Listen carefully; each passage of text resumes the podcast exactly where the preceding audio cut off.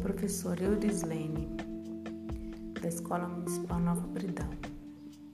O ensino híbrido é um programa de educação formal no qual um aluno aprende, pelo menos em parte, por meio do ensino online, com alguns elementos de controle do estudante sobre o tempo, lugar, modo ou ritmo do estudo e, pelo menos em parte, em uma localidade física supervisionada, fora de sua residência.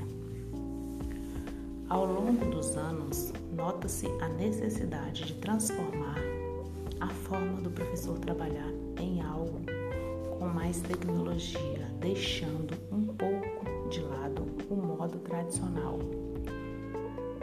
Com a, o surgimento da Covid-19, fomos pegos de surpresa e com muitas dificuldades em nos adaptarmos às novas tecnologias, tanto para o professor quanto para o aluno.